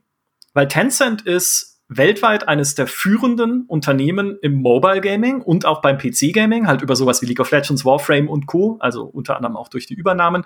Aber Konsolengaming hm, spielt für sie noch keine so große Rolle. Sie sind momentan in China der Exklusivpartner von Nintendo beim Vertrieb der Nintendo Switch. Ich glaube, das haben sie auch schon über eine Million Mal verkauft, das Gerät. Aber es gibt auch Patente von Tencent für so eine eigene Switch. Also im Prinzip auch so eine Handheld-Konsole mit integriertem Controller. Es gibt irgendwie ein Controller-Patent von ihnen für so ein Gamepad, das aussieht wie eine Mischung aus dem Xbox Gamepad und dem PlayStation Gamepad. Also im Prinzip so ein, so geformt wie das Xbox Gamepad, aber es hat so ein Touchpad zwischen den Analogsticks wie der PlayStation Controller. Also da sind sie gerade aktiv. Und was sie natürlich ausbauen, ist der Cloud Gaming Bereich. Sie haben ich glaube 2019 eine eigene Cloud Gaming Plattform gestartet, die Start heißt, äh, passenderweise. Und sie arbeiten auch gerade zusammen mit was? Huawei oder auch mit Intel haben sie, glaube ich, gearbeitet oder jetzt mit Huawei für eine eigene Cloud Gaming Plattform, die sie mhm. starten wollen, um da halt noch mehr auch in dieses Geschäft einzusteigen. Wahrscheinlich, weil es halt auch noch ein internationaleres Geschäft ist, als sie es momentan erreichen mit den Plattformen, die sie haben. Weil nochmal, WeChat ist halt im ehesten für den chinesischen Markt und plus ein bisschen die anderen asiatischen Länder äh, drumherum. Also das spielt im Westen jetzt keine große Rolle. WeGame im Westen ist quasi nicht existent, QQ im Westen auch nicht. Ja? Ja. Also Tencent hat, außer natürlich ihre Apps, die in den App Stores laufen, auf den äh, Smartphones von Apple und Google, aber keine eigene Plattform, um die Leute so direkt zu erreichen und zu monetarisieren. Und ich glaube, das ist halt eines der Dinge. Einerseits halt in China so ein bisschen das Konsolengaming stärken, weil sie da Potenzial sehen. Und andererseits aber halt irgendwie eine Plattform aufbauen für Cloud Gaming, damit man damit auch international gehen kann und sagen, okay, guck mal, hier könnt ihr unsere coolen Spiele jetzt auch spielen. Und das bedingt vor allem eines, und da bin ich sehr gespannt, ob das klappt, sie müssen coole Spiele machen. Also diese ganzen, also nichts gegen Mobile Games, aber so Honor of Kings, ähm, Peacekeeper Elite, äh, also gut, das ist PUBG, das ist natürlich etablierterweise äh, ganz, ganz gut, aber das sind nicht das, was wir so als alteingesessene äh, westliche Hardcore-Spieler eigentlich gerne sehen wollen, sondern da würde es halt dann um AAA-Gaming gehen. Auch wenn man so eine Cloud-Plattform betreibt, ne, würden wir halt gerne sehen, dass es da halt auch richtig gute Spiele gibt. Und auch da investiert Tencent momentan immerhin ein bisschen. Sie haben Geld gesteckt in Game Science. Das ist der Entwickler von Black Myth Wukong. Heißt, ho hoffentlich sage ich es jetzt nicht falsch, von diesem chinesischen Rollenspiel, das 2020 einen Trailer veröffentlicht hat, wo uns allen die Kinnladen in die Garage geklappt sind, weil er so cool ausschaut. Und so ein bisschen das erste AAA-Spiel aus China, sagt man ja. Und in die haben sie investiert. Plus, was sie versuchen mit all ihren Beteiligungen weltweit, ist halt wirklich dieses Netzwerk mehr zu schaffen aus Expertise, auch in Bereichen, in denen sie selbst halt noch nicht so stark sind. Und das bedeutet eben Konsolengaming und mhm. klassisches AAA-Gaming. Wie kriegen wir das für uns mehr erschlossen? Weil da spielen sie halt einfach noch keine große Rolle. Ja, das stimmt. Da spielen sie gar nicht mit. Ich habe mal auch direkt geguckt, du hast absolut recht. Äh, die Nespers hat eine Tochtergesellschaft, die heißt Prosus, die hält formell die Anteile an Tencent und die haben, ähm, ich habe April diesen Jahres Anteile verkauft im Wert von 15 Milliarden US-Dollar. ähm, ja. Ich würde sagen, das war ein sehr guter Deal, was die damals gemacht haben. Schon, die halten das ja schon richtig lange. Ja. Und ich glaube, das spielt genau das, was rein in was, was du gesagt hast. Und zwar, Tencent hatte einen krassen exponentiellen Wachstum, weil sie einfach diesen krassen Markt hatten in China. Wir sehen, wie du schon sagst, sie tun sich super schwer außerhalb. Und ich glaube, alles, was sie jetzt tun werden, ist nicht mehr so einfach. Ja. Das wird alles große Investments brauchen. Also ja, also was die geschafft haben, ist diese WeChat-Nummer und so weiter. Und das ist auch krass. Also das darf man gar nicht unterschätzen. Das wäre 17 eigene Podcasts wert von Leuten, die Social Media Kram machen. Ähm, aber wenn wir uns angucken, außerhalb von WeChat, also im Gaming, du sagst selber, ne, also die sind der krasseste und umsatzstärkste stärkste, äh, Gaming-Anbieter, aber im AAA sind sie nicht vorhanden. Sie sind halt unglaublich stark aber Konsole sind sie auch nicht wirklich dabei. Ne? Also und, und außerhalb von China findet nur eine Sekundärmonetarisierung statt. Das heißt, alles, was jetzt kommt von Tencent, ist jetzt sozusagen nicht mehr sozusagen der große Ozean, der ihnen freisteht, ne, der Ozean ist schon durchgefischt worden. Und jetzt muss man wirklich, wirklich äh, Sachen machen und zu sagen, und auch wirklich äh, äh, wahrscheinlich Geld und Kapital und wahrscheinlich auch mal hier und da ein paar Sachen nicht so gut laufen, dass da überhaupt langfristig was bleiben kann. Denn ich glaube auch ein Prosus, ne, guckt sich an, sagt, ey, wir haben das gut günstig gekauft, jetzt ist der Aktienkurs halt echt krass. Mhm. Wissen wir nicht, ob sie das, äh, ne, weil Tencent sagt gerade selber, das ist the second half of the Internet, heißt hoher Wettbewerb. Und da ist es nicht mehr so einfach, wahrscheinlich in, an die Massen zu kommen. Ja. Frage ist halt, ob sie es schaffen. Und diese Frage ist, ist, ich glaube, von außen schwer zu beurteilen. Also ich als, als Berater und so weiter, das ist ja das, was wir tun, ist, wir gehen ja rein und schauen uns das an. Wie sind sie mhm. strukturell aufgebaut, damit sie das tun? Dazu habe ich jetzt nicht unglaublich viel gefunden. Aber eine Sache mh, hm, vielleicht als Gedankengang. Also ich habe mich in der Vergangenheit zum Beispiel mit einem chinesischen Unternehmen sehr viel beschäftigt. Die heißen Ten Tencent. Oh Gott, oh Gott, ich bin komplett durch. Die heißen nicht Tencent, leider nicht. Die heißen Haya. Haya ist, die machen so Küchengeräte, Spülmaschinen. Also man nennt das Weißwaren. Mhm. Weltmarkt, Weltmarktführer. Und, und die haben zum Beispiel ein unglaublich spannendes operatives Modell, eine sogenannte äh, dezentrale Mikroorganisation. Das bedeutet, die haben 4000, also es gibt da keine Abteilung und so weiter, die haben stattdessen haben sie im Wesentlichen haben sie 4000 Mini-Unternehmen und so immer 10, 20 Leute sind ein Unternehmen mit eigener Gewinn- und Verlustrechnung und alles. Das ist ein sehr radikales Modell, wie man Unternehmen denkt. Mhm. Ähm, und was ganz interessant ist, und auch aus Japan sieht man sehr viel, dass die über die Art, wie sie wertschöpfen, kommen. Also das ist eine ganz andere Perspektive, als wir im Westen Management lernen. Also wir im Westen lernen Management eher im Sinne von, wir machen strategische Planung, wir schauen uns, wo sind so Märkte und dann überlegen wir uns Produkte und überlegen uns Preise und so weiter und versuchen so im Grunde über Größe zu kommen oder über Breite unseres Produktportfolios und das hat auch sehr lange sehr gut funktioniert, aber es gibt zum Beispiel Studien aus den Ende 80ern, Anfang 90ern, dass wir halt in einem, einem Marktphase kommen von einer absoluten Marktsättigung, wo im Grunde man und, und auch einer sehr einfachen Skalierbarkeit innerhalb von Märkten und auch einfachen Markteintritt. Also was bedeutet einfacher Markteintritt? Das heißt, wenn du, Micha, morgen ein Unternehmen gründen willst in irgendeinem Bereich, sind die Kosten, dass du ein Unternehmen startest, relativ niedrig. Das bedeutet, ne, der Markteintritt ist günstig für junge Unternehmen. Und wenn man dann in dem Markt erfolgreich wird, ist die Skalierung in dem Markt sehr einfach. Das bedeutet, die Wettbewerbsstruktur ist dadurch ganz anders. Und was ist ganz spannend ist, ist, wie gesagt, eine Studie hat gezeigt, ne, also wir können nicht mehr mit so klassischen Management- und Strategiemodellen kommen und auch nicht mit klassischen Organisationsmodellen. Dass da aber zum Beispiel ein unglaublich spannendes Beispiel ist zum Beispiel Japan mit Toyota gewesen, die in dem Automobilmarkt damals nicht über wie General äh, Motors zum Beispiel das gemacht hat, der damals Weltmarktführer war, über halt Preis und halt Größe und Masse zu kommen, sondern über die Art und Weise, wie sie sich organisieren. Das ist recht bekanntes Kaizen-Modell oder Lean-Modell von Toyota, Lean Management. Mhm. Und das zeigt sich, dass auch japanische Unternehmen, also auch asiatische Unternehmen sehr stark darüber kommen, wie wir uns strukturieren, ist, wie wir erfolgreich werden. So, das ist nun mal so grundsätzliche Vorlesung über die unterschiedlichen Managementsysteme. Ja. Und auch da wieder ist es ganz spannend, dass viele Chinesen und wenn man sich und auch die Japaner, die sind nicht, die haben eine ganz andere Sozialisierung mit Management, als wir das haben hier in, in Europa, weil wir sind sehr stark von Amerika und USA beeinflusst worden, von so Management-Lehrgängen aus Harvard. Die haben das teilweise sehr wenig gehabt. Das die haben eine ganz andere Perspektive auf Management. Und das ist, glaube ich, schon ein Vorteil.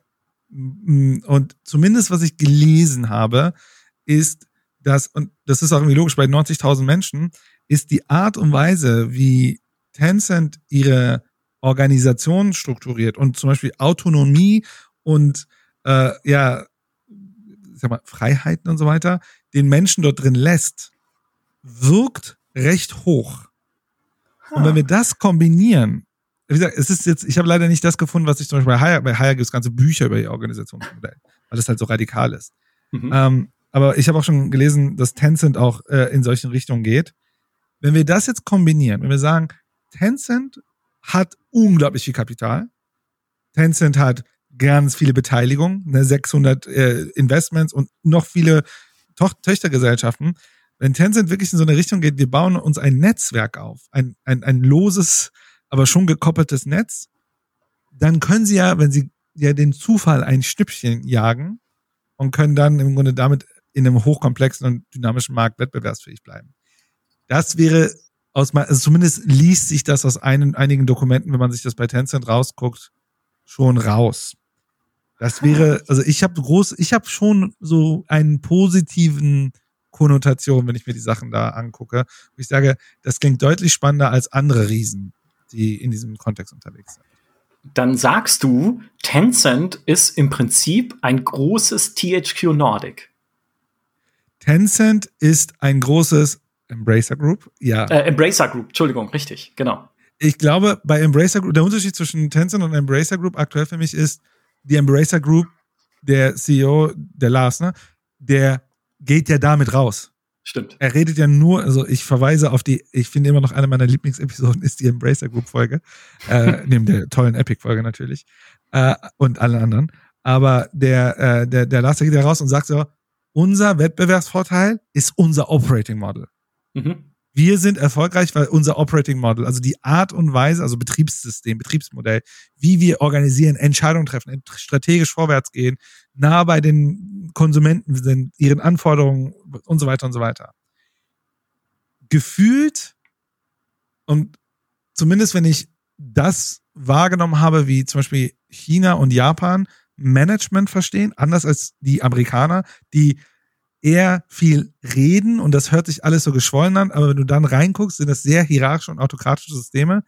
Ne? Also da sieht man ja auch aktuell, gibt es ja auch wieder ein paar Verwerfungen bei einigen größeren amerikanischen Spielunternehmen, ja. ähm, dass die Chinesen anders sind. Und das ist heute im globalen Wettbewerb ein unglaublicher Wettbewerbsvorteil. Mhm. Ist tatsächlich, wie gesagt, das ist, äh, das ist deine Expertise, super spannend. Dass im Prinzip das es ist auch ein bisschen, ne, also äh, fast schon, es klingt ein bisschen satirisch oder ironisch, dass eigentlich das chinesische Unternehmen ja. dasjenige ist, das dir mehr Freiheit gibt. Ja, ja, das ist, ich habe nämlich genau darüber nachgedacht und das ist für mich auch unglaublich lustig, will ich es nennen, mal ja. aber satirisch, weil äh, wir eben in Europa oder im Westen reden wir, wir haben freie Gesellschaften und die sind ja auch frei, aber unsere Konzerne neigen dazu, sehr totalitäre, autokratische Systeme zu sein, mhm. die teilweise das so ein bisschen, ich sag mal, greenwashen mit irgendwelchen Purpose Statements. Und in China, äh, Haya ist für mich so ein krasses Beispiel, aber auch andere, hast du ein sehr totalitäres, autokratisches Gesellschaftssystem. Aber die Unternehmen, die kapitalistisch sein dürfen, sind es dann auch sehr krass. Also ja. im Sinne auch wie, ich, also, um mal ein Beispiel zu nennen, also wirklich, ich, wenn man für mich war, als ich das erste Mal davon gehört so voll, so verrückt, dass es so ist. Also äh, wir sagen, unsere, wir haben draußen haben wir Märkte, die machen Ressourcenallokation und Ressourcen äh, ähm, ja, Verteilung. Aber in den Unternehmen haben wir so Planwirtschaften. Und das war für mich so, okay, verrückt. Äh, warum sind, wenn wir doch denken, Märkte sind gute Werkzeuge zur Allokation, warum haben wir das in den Unternehmen nicht? Wenn wir uns chinesische und japanische Unternehmen angucken, haben die oft marktorientierte Verteilungsmechanismen innerhalb ihrer eigenen Struktur. Das heißt, nicht mehr dein Chef sagt dir, was du tun sollst, sondern du gehst dahin, wo es sinnvoll ist für dich, sozusagen. Mhm. Jetzt muss ich natürlich sagen, ich weiß nicht, ob Tencent das in diesem Ausmaß, Ausmaß, Ausmaß macht, wie das ein Hire macht. Bei Hire muss man natürlich auch sagen, die Mitarbeiter ownen, also sind auch teilweise sehr stark beteiligt an äh, der, äh, an Haya. Ähm, ist ein sehr äh, spannendes Modell. Ähm, da empfehle ich vielleicht das Buch Das Haya-Modell. Ähm, das ist auch ganz interessant, aber es ist ganz viel Literatur zu.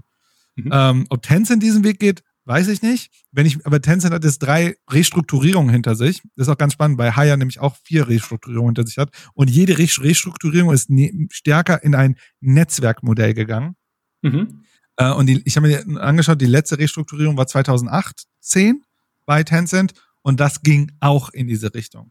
Also die haben genau das beklagt. Äh, wir haben zu viel Bürokratie, es ist zu hierarchisch, Entscheidungen werden zu langsam getroffen.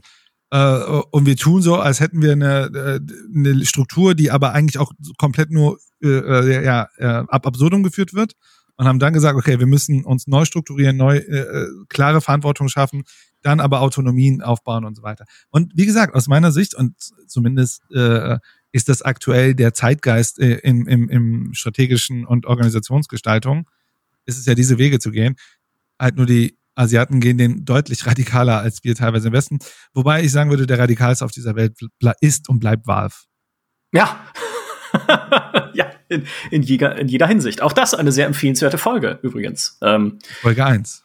Richtig, Folge 1 und gleich eingestiegen mit äh, dem Wahnsinn in Person von Gabe Newell.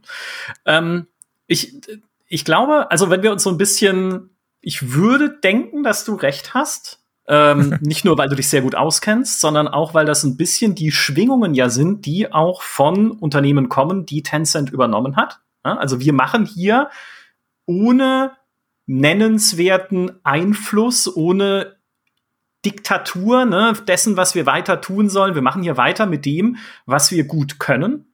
Hat Supercell gesagt, hat Grinding Gear Games gesagt, die Path of Exile Macher haben andere gesagt. Epic, gut, gehört ja eh nicht zu 100% zu Tencent, aber da hat ja auch Tim Sweeney gesagt, hey, die stellen zwar zwei Mitglieder des Vorstandes, aber ihr Einfluss ist eigentlich gleich null.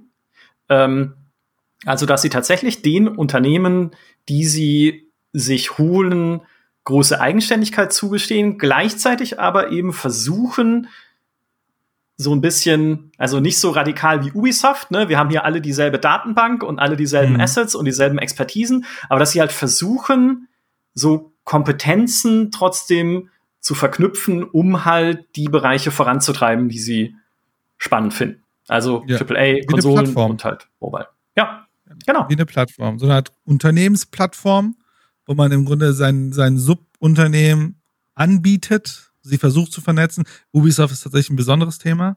Mhm. Äh, aber ja, und ich glaube, damit scheint Tencent, also wenn ich, ich muss ehrlich sagen, ich bin kein Mensch, der gerne in Unternehmen investiert. Also ich investiere nicht. Also ich, ich glaube nicht an Aktien.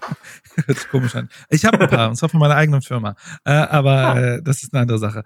Ähm, aber ähm, ich glaube tatsächlich, ich finde es einer der spannendsten Unternehmen. Also Epic war für mich ein unglaublich spannendes Unternehmen, insbesondere mhm. durch unsere letzte Episode, weil sie mich gezwungen hat zu recherchieren. Äh, und ich finde, Tencent tut das Gleiche, also ist unglaublich spannend, was, was also tut mit mir das Gleiche. Und wenn man dann noch bedenkt, wie eng Tencent und Epic sind, ist es ja interessant. Also Tencent ist ja auch nicht weit weg mitzugestalten in einem Metaverse. Aber wir wollen heute ja nicht über Metaverse reden. Ja. Die Frage ist tatsächlich, jetzt wo wir Epic hatten, wo wir Tencent hatten, was kann noch kommen? Was kann noch komplexer werden als diese, diese Folgen, als diese Firmen? Äh, Schreibt uns gerne in die Kommentare auf gamestar.de unter der Folge, was ihr euch als nächsten Kandidaten wünschen würdet da draußen. Gibt ja noch ein paar spannende Spielefirmen, ne? so ist es nicht. Also man kann sich da schon noch so einiges anschauen, aber ich glaube, das war schon mit eine der nicht härtesten Nüsse oder so. Es ist ja jetzt nicht so esoterisch, was sie machen, aber es war eines der größten Themen, die ich bisher recherchiert habe. Egal für welchen Podcast. Also tatsächlich ja. so, so Podcast übergreifend muss ich sagen. Komplex. Also einfach, weil es so viele Wechselwirkungen von so vielen Sachen gibt dort drin. Ja. und ich sehe immer noch jetzt beim Rumscrollen hier Notizen, über die wir nicht geredet haben, äh, wie zum Beispiel, dass die Wettbewerbsbehörden ihnen ja gerade erst untersagt haben, Tencent in China die zwei beliebtesten Streaming-Plattformen, an denen sie beteiligt sind oder die ihnen auch gehören zum Teil, zu fusionieren. Ähm, ne, wo man auch wieder sieht, Regulierungsrisiken. Ja, also das durften sie jetzt auch nicht so zusammenlegen, wie sie es eigentlich ursprünglich mhm. geplant hatten, um damit eine größere Plattform zu schaffen. Ähm, plus, äh, worüber wir auch noch nicht geredet haben, aber weil es jetzt auch nicht Fokus dieser Folge ist, was man natürlich auch sagen muss, gerade wie jetzt sich der geopolitische Konflikt zwischen den USA und China weiterentwickelt, ob es Konflikte gibt zwischen Europa und China und so, das wird natürlich eine ganz wesentliche Rolle darin spielen, auch wie Tencent seine Ziele weiterverfolgen kann auf dem Weltmarkt, weil man sagt ja, oder beziehungsweise ich glaube, Tencent hat es selber schon gesagt, ihr Ziel ist es eigentlich perspektivisch, dass die Hälfte ihrer Spielerinnen und Spieler außerhalb Chinas sitzt, also in Übersee sozusagen. Äh, und aktuell das wäre zumindest ihr Ziel. Ja? Also die Hälfte ja. unserer Spielerbasis soll im Ausland sein Und aktuell machen sie aber nur, in Anführungszeichen, 21 Prozent ihres Umsatzes im Ausland, also ein Fünftel. Das heißt, da haben sie noch einen sehr weiten Weg vor sich, aber der ist eben nicht nur allein abhängig von ihrer Strategie, sondern auch wie insgesamt sich die Welt so weiterentwickelt. Und ja, was wir auch die noch Liste nicht, ist lang, ne? Die Liste ist endlos, ist wirklich, also ich habe sieben Seiten Notizen sehe ich hier gerade in kleiner ich Schrift. Noch, ich habe noch so ein Ding, äh, die sind jetzt auch im Real Estate, also im Häuserbau. Aha. Irgendwo habe ich das noch mit Notiz notiert gehabt. Was wir nicht besprochen haben, ist, aber das müssen wir auch gar nicht drauf, jetzt Detail drauf angehen, weil ja die, die sind ja, die streamen oder die, die machen, bringen ja die NBA nach China. Da gab es ja noch einen mhm. kleinen Skandal oder einen großen. Oder ich glaube, da müssen wir jetzt nicht tiefer drauf eingehen. Genau. Das hatte ich jetzt noch auf meiner Liste. Also was wir halt, äh, um das auch mal nicht unerwähnt zu lassen, was wir immer wieder hören, auch bei der Gamestar, ist natürlich, wenn eine Tencent-Beteiligung irgendwo was drüber berichtet wird oder man erfährt, dass sie äh, sich jetzt wieder eingekauft haben in irgendeinem Unternehmen, ist immer diese Sorge und direkt dieser Reflex, oh mein Gott, all meine Daten, wenn ich dort bin, werden dann sofort an die chinesischen Behörden verkauft. Plus diese Spiele werden ab sofort benutzt quasi für chinesische Staatspropaganda und müssen sich dann eben dort an die Vorgaben der Zensurbehörden halten in Zukunft, so dass sich halt der Weltmarkt immer mehr angleicht an äh, chinesische Vorgaben in dem Fall. Dazu muss ich sagen, das hören wir oft, das ist aber ein eigenes, also das ist echt schon ein so komplexes Thema, dass es ein eigenes Podcast-Thema ist. Was Tencent dazu sagt, ist, dass sie in jedem Staat sich an die dort geltenden Regeln halten oder Gesetze mhm. halten. Was sollen sie auch sonst sagen? Also ich meine, ein Tencent-Sprecher wird sich nicht hinstellen und sagen, nee, wir verstoßen natürlich gegen die Gesetze. Aber das ist ihre offizielle Aussage dazu. Ich glaube, es wäre auch nicht in ihrem Interesse, da zumindest Datenverschiebungen zu betreiben, gerade wenn sie jetzt auch schon von US-Behörden unter die Lupe genommen haben, äh, werden, wahrscheinlich auch dann von europäischen Behörden, weil wenn das irgendwo rauskäme, dann könnten sie ihre Verbreiterung ins Ausland mehr oder weniger vergessen, weil dann wäre das Misstrauen sehr groß, sehr, sehr groß äh, gegenüber Tencent in Zukunft. Was man aber sagen muss, ist natürlich, wenn es um Zensur geht, um die Darstellung von bestimmten Dingen in Spielen, natürlich, und wir haben es vorhin schon gesagt, natürlich ist Tencent als chinesisches Unternehmen einfach den Auflagen der chinesischen Regierung unterworfen, mindestens auf dem Heimatmarkt. Also natürlich werden mhm. auch in Tencent-Medien staatliche Nachrichten nur von den offiziellen Agenturen des Staates, äh, politische Nachrichten, Entschuldigung, nur von den, offen, äh, von offiziellen staatlichen Nachrichtenagenturen veröffentlicht. Alles andere wird zensiert. Es gibt dann keine unvoreingenommene Berichterstattung über solche Dinge wie die Proteste in Hongkong, über Streiks, die es gab schon in chinesischen Firmen und so weiter. Bei der Olympiade jetzt in Tokio, die sie übertragen hat, Tencent weggeschaltet zu einer Talkshow, als das taiwanesische Team eingelaufen ist und dadurch verpasst, den Einlauf der chinesischen Mannschaft zu zeigen, die dann ein paar Mannschaften später dran war. Also das war dann ein kleiner Lapsus, der ihn dann auch viel Wut eingebracht hat, wiederum auf dem chinesischen Markt. Aber das sind natürlich Dinge, die man auch mit Tencent in Verbindung bringen muss, wenn man drüber redet. Deswegen wollte ich sie jetzt am Ende doch noch mal einflechten, weil das natürlich auch Dinge sind, die einfach Kritik verdienen aus westlicher Sicht. Absolut. Genau. Und, und das darf, muss man immer mit bedenken. Ja. Denn äh, die Sache schwingt mit. Genau. Das war ein Podcast über Tencent, den Bossgegner der Spielebranche. Ich bin super gespannt, wo wir die in ein paar Jahren sehen, also wie es mit Tencent weitergehen wird, mit ihren Beteiligungen, mit ihren ganzen Regulierungsrisiken und mit ihrer ja, weiteren Entwicklung. Ich danke dir vielmals, wie immer, für deine Expertise und deine tollen Erklärungen. Und ich glaube, ich verstehe die jetzt auch besser. Also ich weiß jetzt besser, wie die ticken und wovor sie auch ein bisschen Angst haben. So, yeah. was ihre Zukunft Gebe mein angeht. Bestes. Wer weiß, Micha, vielleicht äh, entscheidet ja Tencent, sie steigen in den Podcast-Markt ein und bald klopfen sie an deiner Podcast-Tür. Ja, also ich sag mal, für ein paar Milliarden bin ich vielleicht zu haben. Vielleicht aber auch nicht, je nachdem. Für 20 Prozent. ja, genau, eine, eine unbedeutende Beteiligung. Das ist, äh, genau, ja, 20% Anteil am GameStar Podcast. Ähm, das ist Eine okay, Milliarde. glaube ich. Ja. Ich glaube, das ist auch fair, finde ich. Also, Er muss so ja immer, man muss ja immer, also man bezahlt ja immer für die Aspiration, ne? Also für was kann sein. ja, daher Potenziale. sind ja. Genau. In mehreren, äh, beziehungsweise in, in, na, eigentlich sind wir ja schon weltbeherrschend eigentlich mit dem GameStar Podcast, aber wir wollen nur noch größer werden. Und in China zum Beispiel, kann ich ja sehen, in unseren Analysetools haben wir so gut wie keine Hörer bis jetzt. Also Ein und die Expansion, Markt. die Expansion ist nur eine Frage der Zeit. Aber das ist eine Geschichte für den anderen Podcast. Lieben Dank, Human. Lieben Dank an alle, die uns auch diesmal äh, zugehört haben. Ich hoffe, es war spannend für euch. Bitte nochmal schreibt uns in die Kommentare, welches Unternehmen wir uns als nächstes genauer anschauen sollen, was ihr noch so spannend findet in diesem Spielemarkt. Und dann hören wir uns im nächsten Podcast wieder. Macht's gut, bis dahin. Tschüss. Adios.